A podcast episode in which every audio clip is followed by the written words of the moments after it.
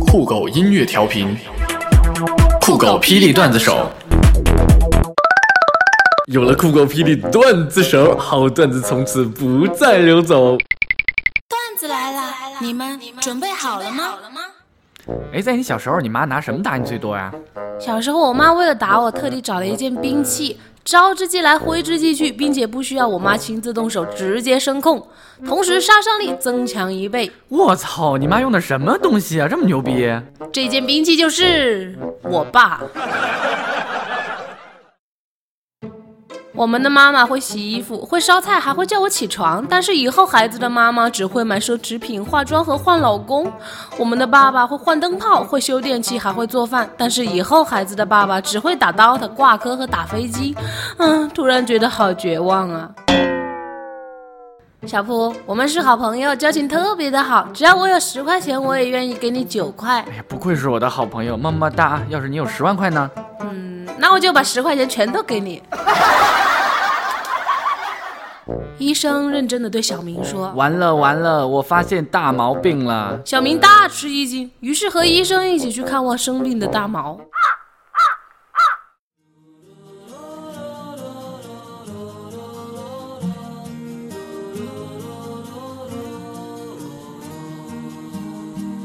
又遇到隔壁班的班草了，好帅呀，我的小心脏啊！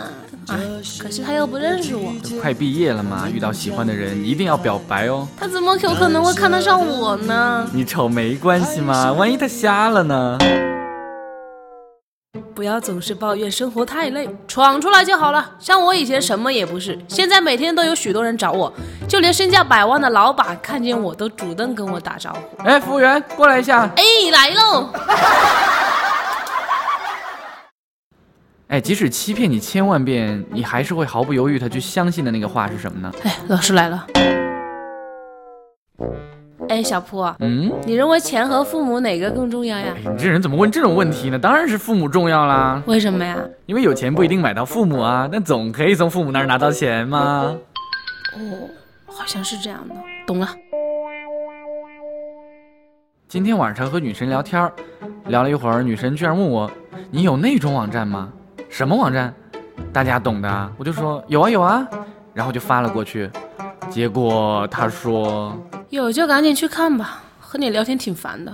你三次去吃肯德基，可是你一次都没有过去，留我一人坐在那里。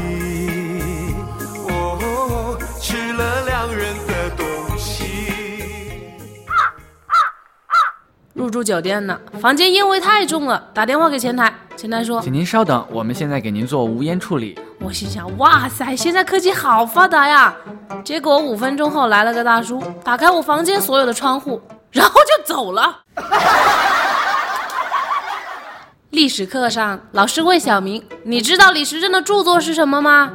小明答道：“呃，我不知道他的著作，但是我知道他此前最后一句话说的是什么。”哎，老师就很好奇了，问他：“那他死前最后一句话说的是什么呢？”这草有毒，你出去。老师讲圣经，讲到大洪水把地球上生物全淹死了。小明问老师：“你确定？”老师说：“确定。”那鱼呢？你出去。习大大在庆丰包子铺吃完包子之后，移动互联网拜访这家包子铺，问老板说：“老板您好，请问你们早餐店需要客户端吗？”老板说道：“包子一般是伙计端的，忙的时候才需要客户端。”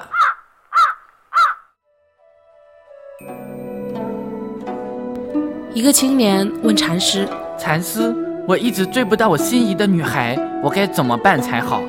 禅师指了指旁边树上的蜗牛。苦逼青年一脸顿悟的样子说道：“禅师，你是说只要像这个蜗牛一样坚持不懈，就会成功吗？”禅师说道：“哼，不，首先你得像他一样有套房子。”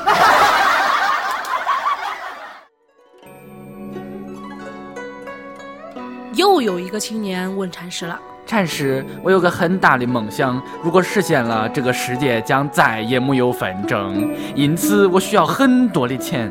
禅师，你能帮我我吗？禅师拿出一个小孩的帽子和一双小孩的手套，让青年穿上，然后问：“你有啥子感觉？”“呃，手头有点紧。”禅师说道。“我和你的感觉是一样的。”三年前，一个平静的夜晚。我闲来无事去做足疗，给我捏脚那个小姑娘穿的有些妖艳，说话轻佻，按着按着手就开始往上抓。我当时脑子里就一个念头，这绝对不能做大保健啊！我是个正直的人，你任他怎么挑逗，我还是强忍着做完了足疗。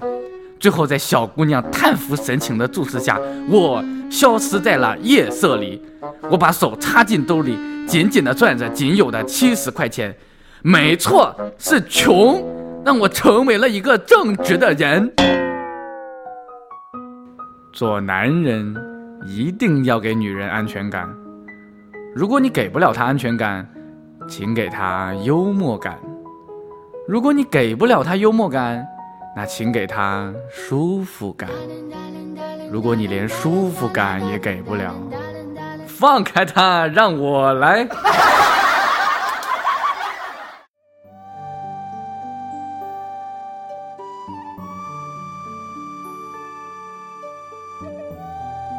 你无情，你冷酷，你无理取闹。你才无情、冷酷、无理取闹。我哪里无情，哪里冷酷，哪里无理取闹？你哪里不无情，哪里不冷酷，哪里不无理取闹？好，就算我无情、冷酷、无理取闹。你本来就无情、冷酷、无理取闹。我绝对没你无情，没你残酷，没你无理取闹。既然你说我无情，我残酷，我无理取闹，那又怎样？你打我呀！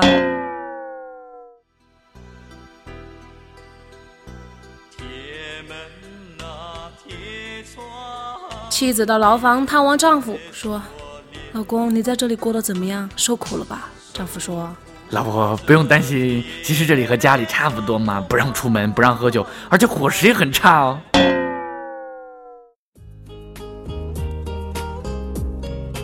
这样子一直不接我电话哦？如果你忙，记得给我一条信息好不好啦？联系不上你，很让人担心好吗？你知道吗？以后不要这样子啊！对不起，对不起，我不是故意的，刚刚一直在开会，没有听到啊。呃，不过你是谁？我是快递。酷狗音乐调频，酷狗霹雳段子手。有了酷狗霹雳段子手，好段子从此不再流走。你们准备好了吗？